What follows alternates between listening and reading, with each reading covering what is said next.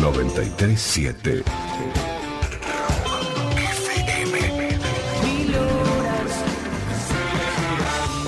Nacional Rock. 937 Radio de Rock.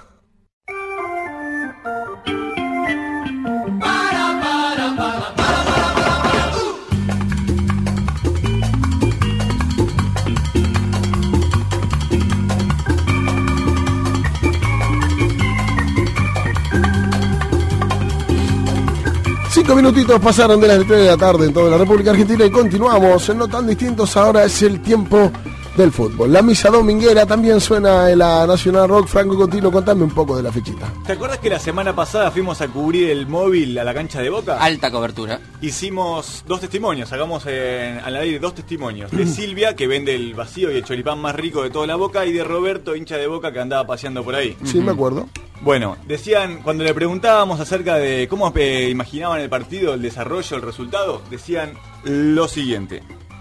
¿Cómo sale hoy el Superclásico? Y mira, la idea, las ganas es que ganemos 2 a 0. Esperemos que lo podamos hacer. Mi gran ilusión es que por lo menos uno sea de Martín para que se despida con todos los honores del club. 2-0 arriba, cuanto menos. ¿Cuánto menos 2-0 arriba? ¿Y los goles? Eh, Martín, como eh, marca el reglamento, y puede ser eh, Román. Martín Román, es como queso y dulce, perfecto. Claro, pan y queso. Ahí está, bueno, Claro. muchísimas O gracias. Batman y Robin, si querés. Riquelme Robin, claramente. No, pero... sí, Riquelme Robin. Riquelme Robin, ¿eh? No, no, me Riquelme- reafirmo en mis palabras. Hay dos Batman, yo creo que son ambos Batmanes. Yo cuando iba al jardín, me acuerdo que en el jardín mío había una trepadora con batitubos y yo jugaba a Batman y tenía un amigo que se llamaba Pablo Martín, capaz que está escuchando el programa, vive en Chile en este momento.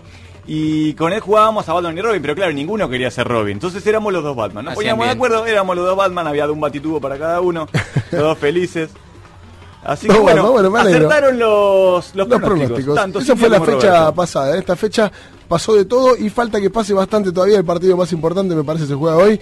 Eh, pensando en la punta, Vélez Gimnasia y No el otro pensando en el descenso, que es River San Lorenzo. Las dos tablas, ¿no? Exactamente, o sea, el mismo partido, eh, Vélez Gimnasia es muy importante no solo para la punta, sino también el mismo partido, además del de River, el mismo partido porque juega Gimnasia y porque Gimnasia eh, se está jugando punto a punto el futuro, la, o sea, la posibilidad de mantener la, cate- la categoría. Necesita ganar casi todos los partidos para zafar. Son todas finales para gimnasia. Sí.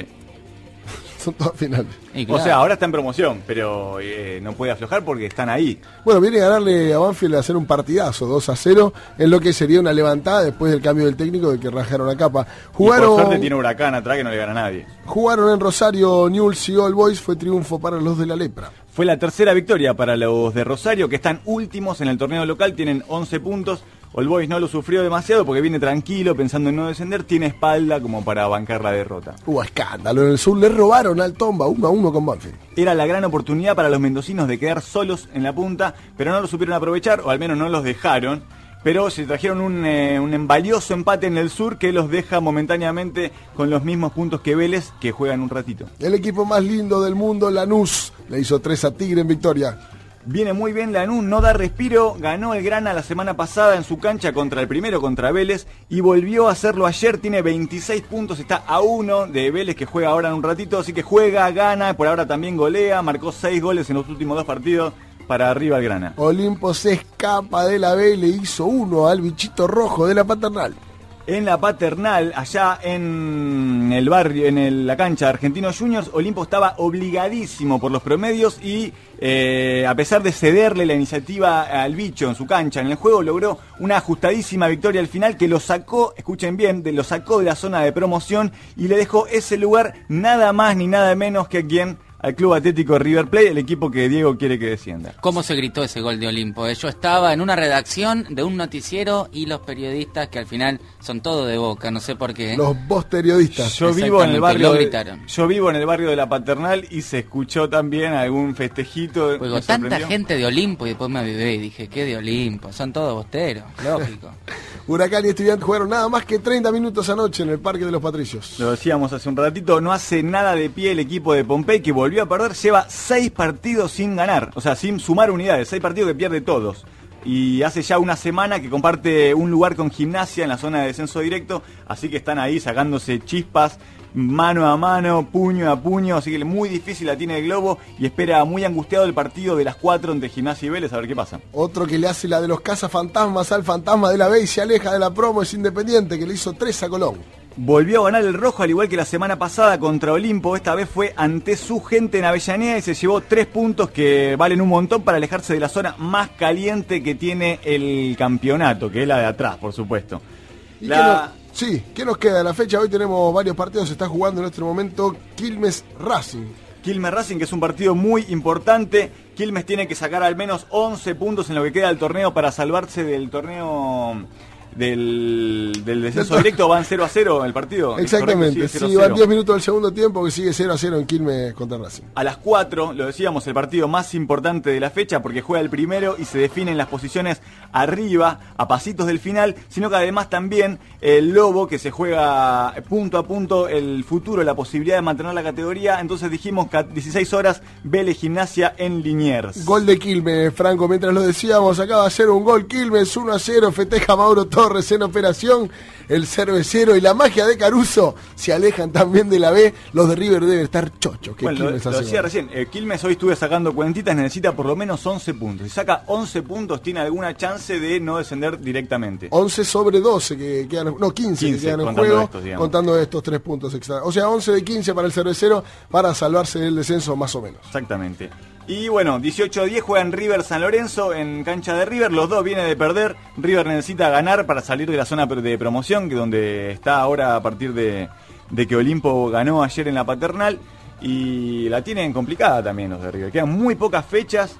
Eh, están en zona de promoción. Vienen de un bajón anímico. Juegan con San. Lorenzo, con Estudiantes, con Lanús. La tienen muy difícil River, eh. Lanús Atención. juega la última fecha con River de visitante. En el Monumental. Yo, me imagino, si llegamos y llega a suceder un milagro y salimos campeones y encima los mandamos a la B a River, voy a estar muchos de los 90 minutos tomándome los genitales y diciendo malas palabras mirando a la tribuna que, que tenga delante jodido, de mis eh. ojos. Y va a ser difícil salir de la cancha también. Va a estar un poco caldeado el ambiente. Cierra la fecha Arsenal y Boca.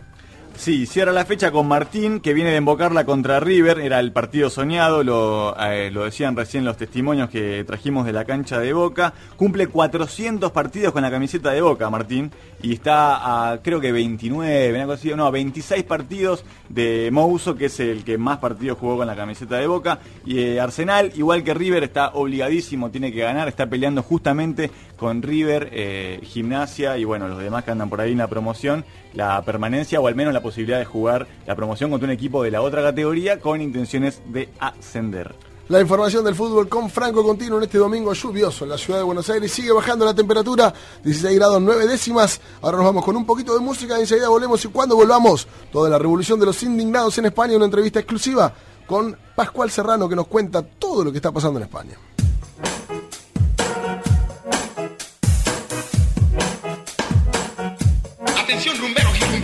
Aquí les llega un poquito de con la participación especial de Town y la 33, para que lo gocen de aquí hasta Cafarnaúm, eso es lo que hay. Yo no me como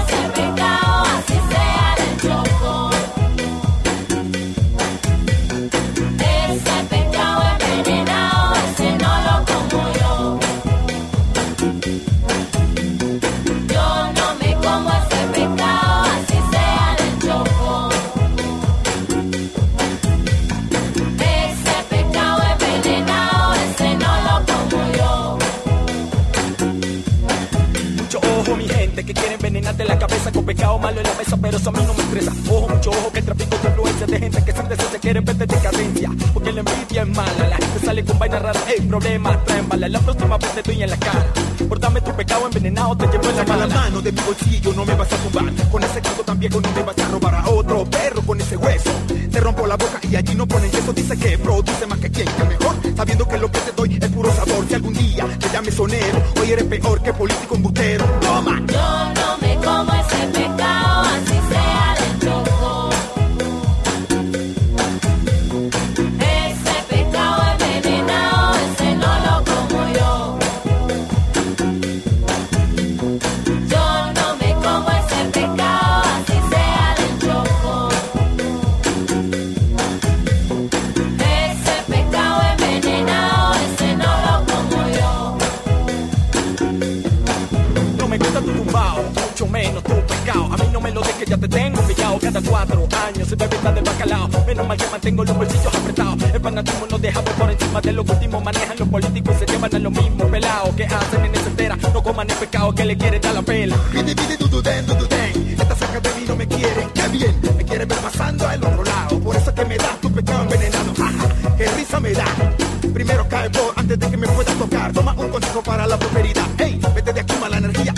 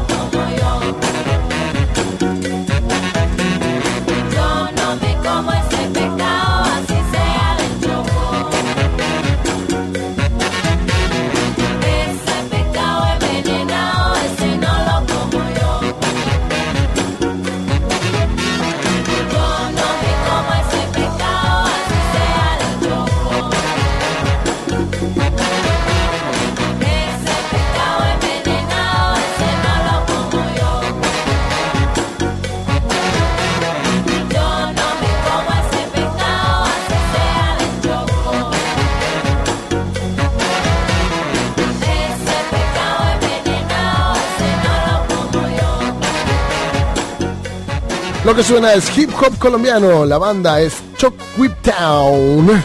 Es un trío de MCs originarios de la ciudad de Quibdó, del departamento de Chocó. De ahí su nombre. La 33 es una de las bandas bogoteñas que mejor interpreta el ritmo del bugalú.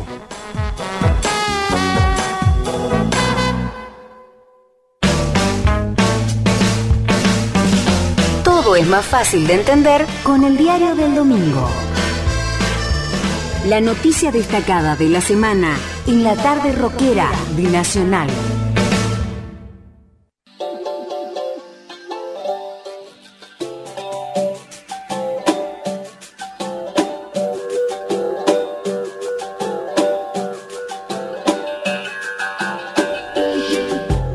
Falta todavía, ¿eh? Falta todavía de no tan distintos. Nos vamos a meter en breves instantes nada más en la revolución de los indignados en la península ibérica europea. Pero antes, algunos mensajitos que nos están llegando a través de nuestro Facebook. Muchas gracias a Lucía Cañaveral que nos está escuchando, a Tula, a Silvina Morbillo también, a Eselin Ancayúa, a la Qué pelota. apellido con ¿Cómo se llama? Anca.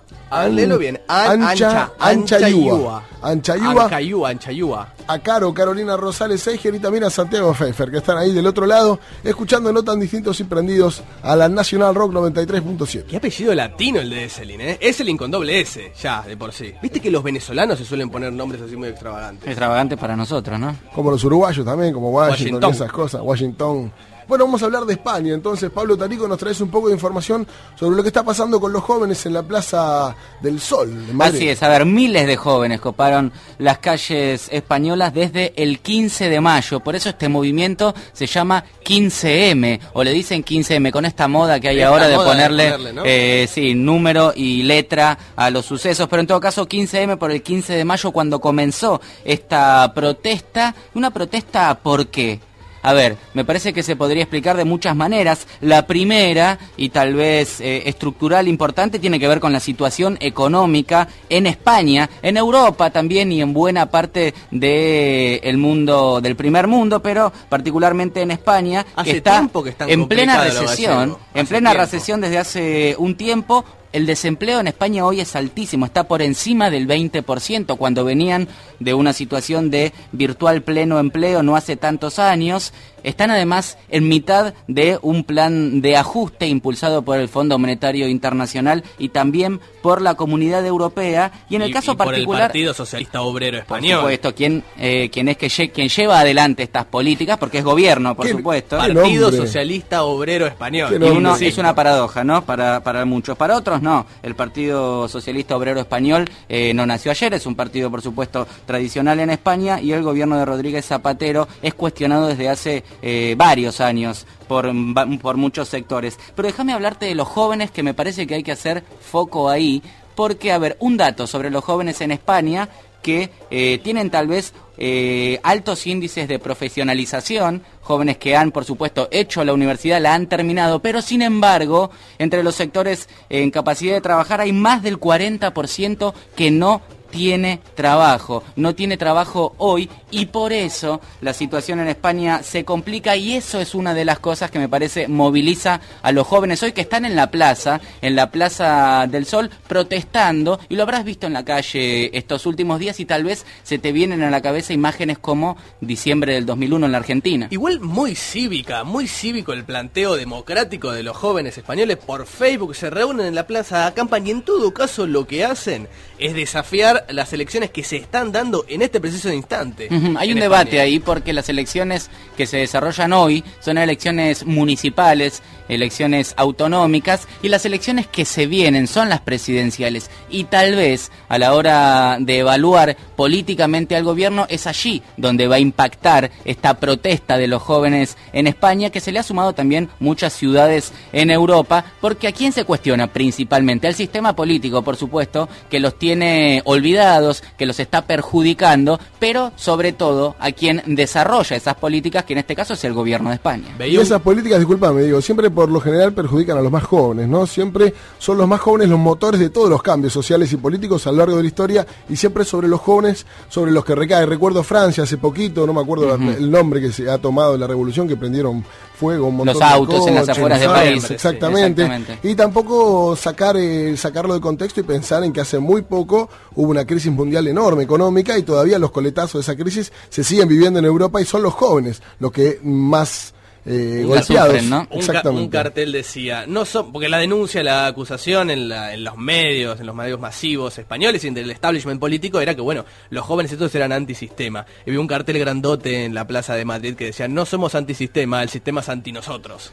Sí, y también recuerden que hace muy poquito tiempo atrás, algunos meses nada más, el mundo árabe también vivió una revuelta importante encabezada también por los jóvenes y que tuvo eh, un rol principal o al menos importante, destacable de las redes sociales, del Twitter, de todas estas nuevas tecnologías que se manejan hoy en el plano de la comunicación y es para pensarlo, ¿no? Este nuevo rol de la juventud en la situación política de los países en crisis. Tal vez la comparación no sea correcta, me parece que hay diferencias entre lo que pasó en el mundo árabe en meses pasados y lo que pasa en España hoy. ¿Por qué? Porque en el mundo árabe, por ejemplo, se peleaba por una democratización del sistema político y en España eh, la protesta es distinta, Por ¿no? romper el sistema político. Sí, o al menos por cambiarlo, un sistema político liberal, que tal vez eh, es lo que pedían en el mundo árabe. Bueno, un análisis un poco este, apresurado, tal vez. Pero a ver, para conocer un poco más qué es lo que está pasando en España hoy, vamos a conectarnos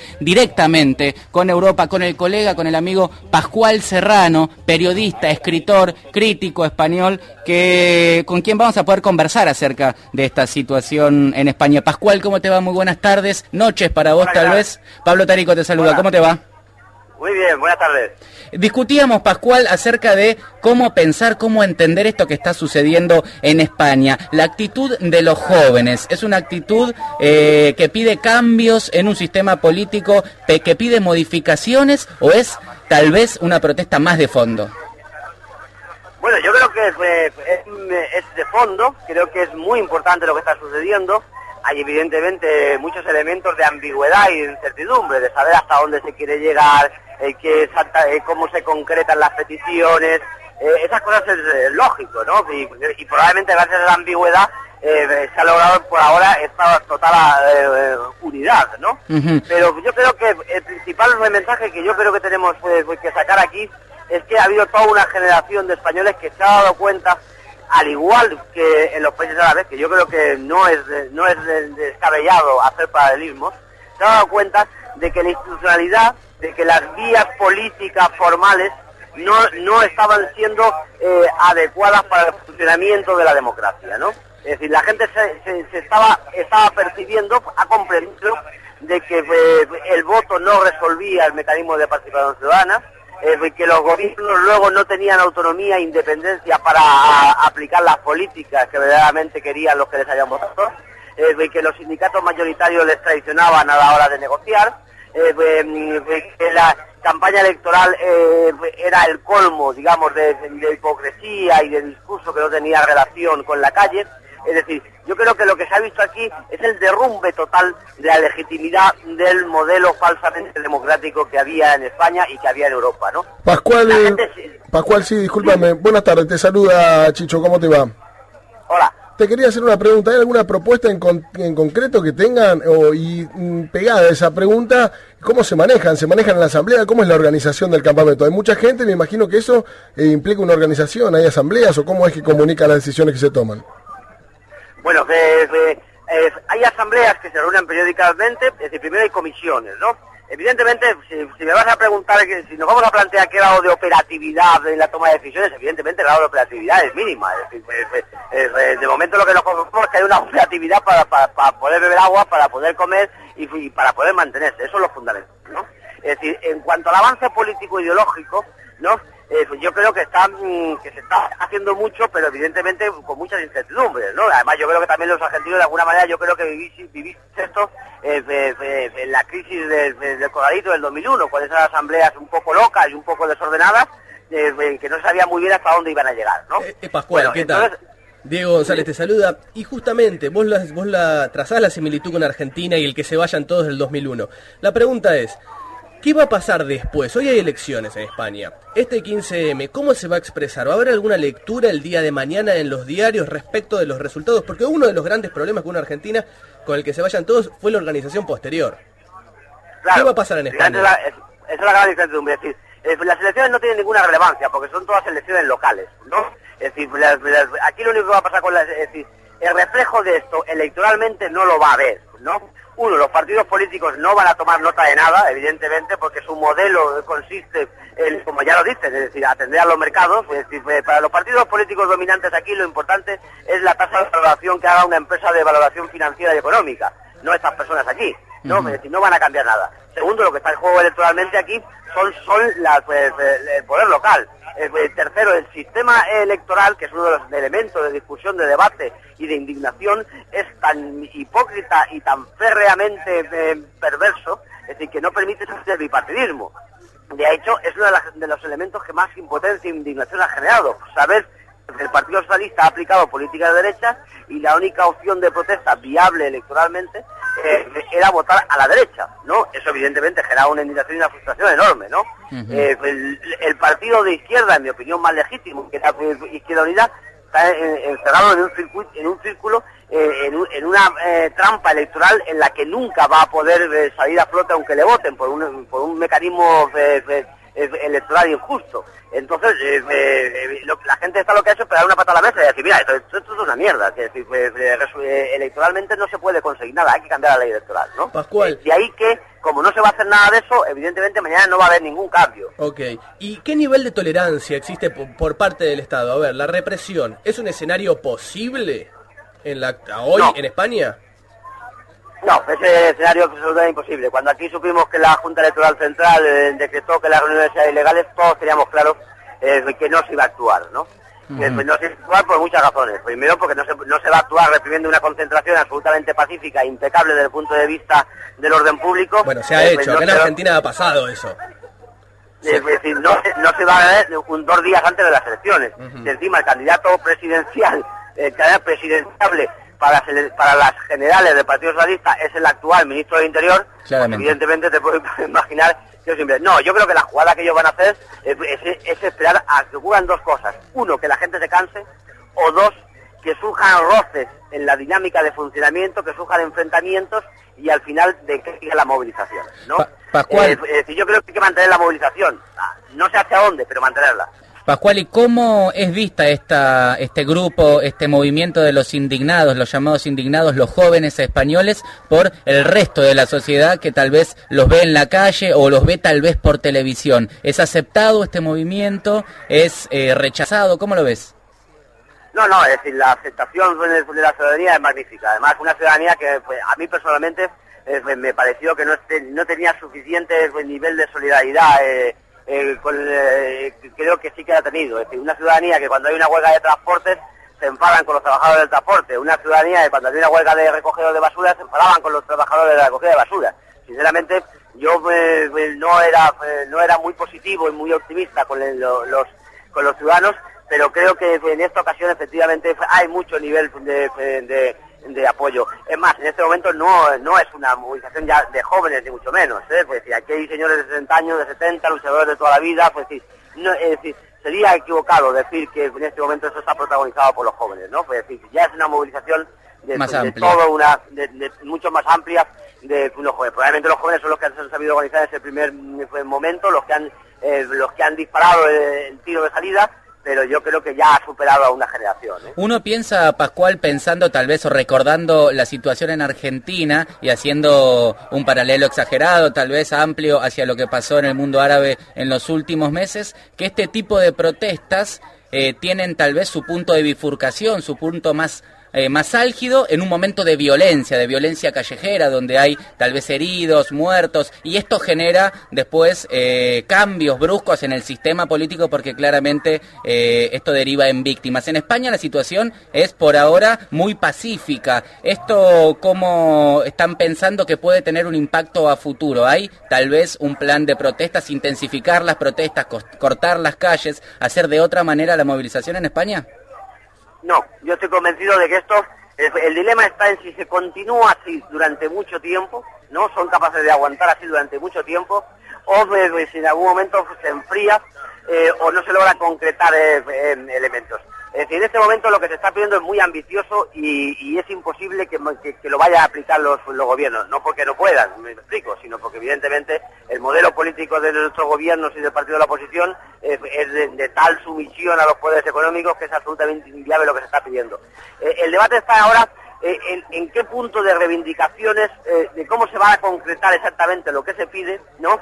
Y qué nivel de, de qué cosas, qué mínimos se, se establecen, ¿eh? Si, si se dice, no nos vamos a ir si no se cambia la ley electoral, no nos vamos a ir si no eh, eh, se eliminan de las listas electorales a los procesados por corrupción, no nos vamos a ir si no se nacionaliza la banca.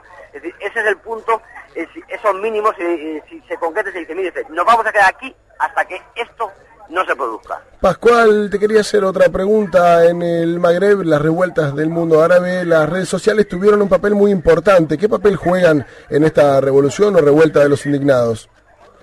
Bueno, a mí siempre me ha, molestado esa excesiva idealización y mitificación de las redes sociales, ¿no? Creo que lo que eh, tenemos que, hacer y lo que tenemos que aplaudir es el salto del Internet a la calle, ¿no? Eso se ha conseguido aquí. Yo personalmente era una de las cosas que más criticaba y que más me molestaba, pensar que la movilización era eh, Internet, que la participación política era firmar un manifiesto desde tu casa mientras te tomas un café que eh, poner post en un eh, en un Twitter era movilizarse no es decir eso me, inquietaba mucho que los ciudadanos que que esta nueva generación pensase que la participación política que la movilización y que la organización era eso. Afortunadamente creo que se ha cerrado el, el círculo de modo adecuado. Se ha, ha cumplido su ha cumplido su misión las redes sociales que era la coordinación de la información y luego se ha hecho el segundo paso que era el que a mí más me preocupaba que no se hiciera nunca, se ha hecho, que salir a la calle y concentrarse, o sea, perfecto, bien, es decir, ya, se- ya sabemos, al menos no hemos caído en esa, yo creo que además es- es una, es un eh, espejismo que, nos, que muchas veces nos quieren hacer, ¿no? De hecho, una de las, eh, de los modos en los que se ha presentado periodísticamente esto, se empieza a hablar mucho de cómo se organiza con Twitter, cómo se organizan con Facebook, cómo se, en lugar de explicar lo que están diciendo. Mire usted, periodísticamente, déjese de ya de anecdotarios de Twitter y de Facebook. Justamente, en este momento, lo que hay que decir es qué es lo que está pidiendo esta gente, que verdaderamente la enjundia política del acontecimiento. Pues, pues, pues, es decir, si hiciéramos un boletín en papel no estaríamos diciendo cómo se imprime en la rotativa, estaríamos diciendo lo que pone en los papeles, ¿no? Pues aquí lo mismo. Pascual, vos has trabajado mucho el tema de la manipulación mediática, tanto en España como en América Latina. Te quería preguntar, los medios, ¿cómo están interpretando el fenómeno hoy en España? Los grandes medios, los multimedios. Bueno, de, de entrada aquí nadie se puede atrever a criticar eh, estas movilizaciones, ¿no? Es decir, son tan impecables desde el punto de vista organizativo, tan honesto lo que se está pidiendo, eh, es decir, y tan alto el nivel de indignación ciudadana, es decir, que nadie se puede atrever. En todo caso, lo que ves son, por parte de los políticos, el cinismo de que, eh, eh, llega un candidato socialista y dice, no, si yo también estoy indignado, ¿no? Y le dice, bueno, usted si soy yo el que está indignado con usted, ¿cómo va a decir usted que también está indignado como, yo? No, no, no. eh, los medios lo que hicieron en un primer momento fue silenciarlos.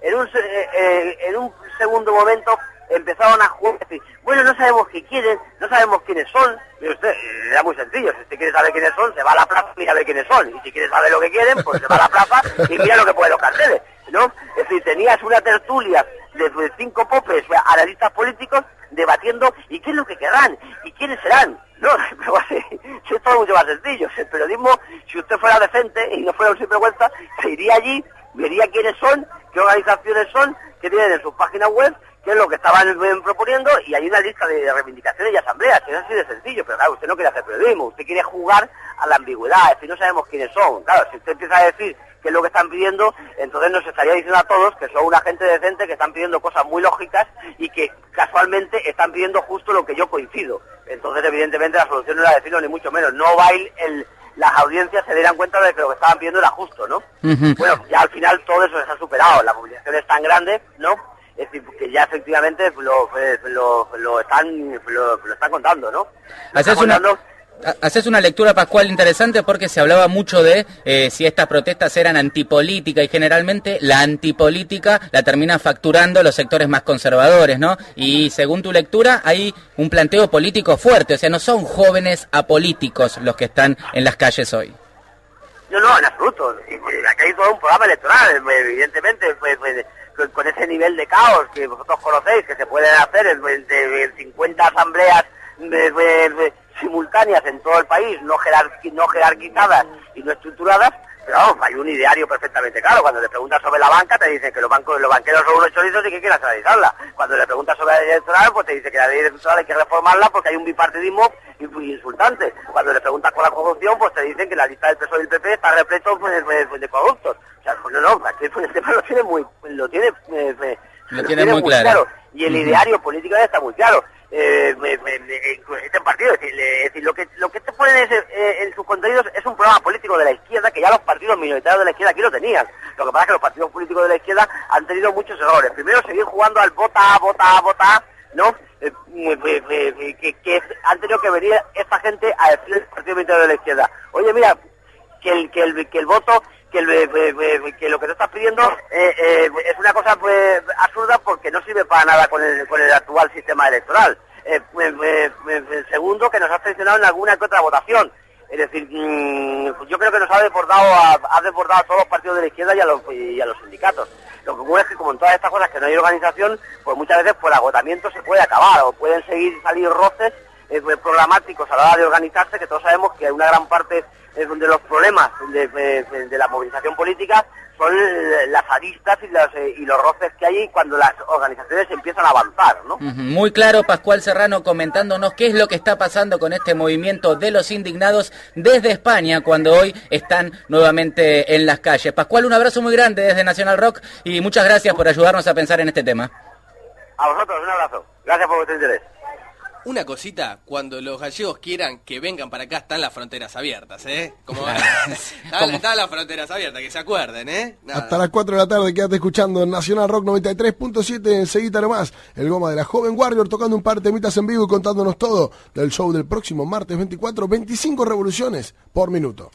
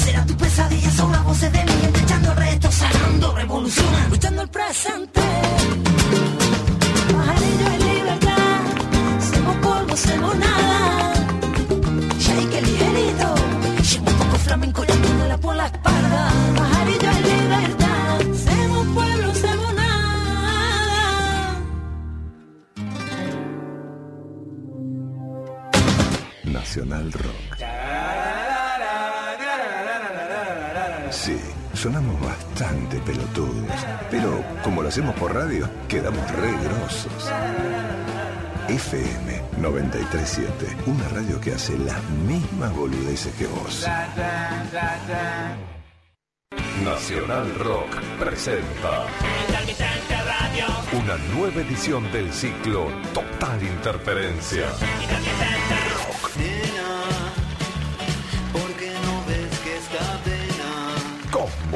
Junto a Juan Ravioli. En vivo, martes 24 de mayo a las 19 horas en Maipú 555, Auditorio de Radio Nacional. de esos que cuando estás arriba caen. Cosmo y Juan Ravioli inauguran el ciclo 2011 de música en vivo en Nacional Rock con un show único.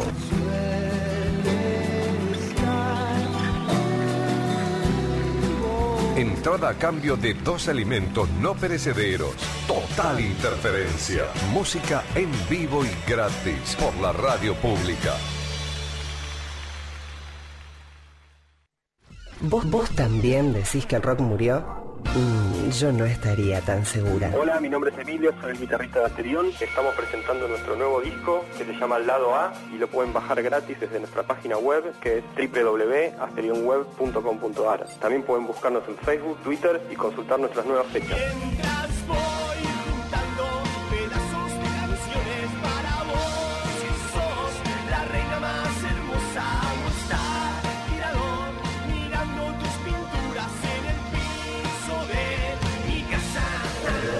Potencia, brillo, ruido.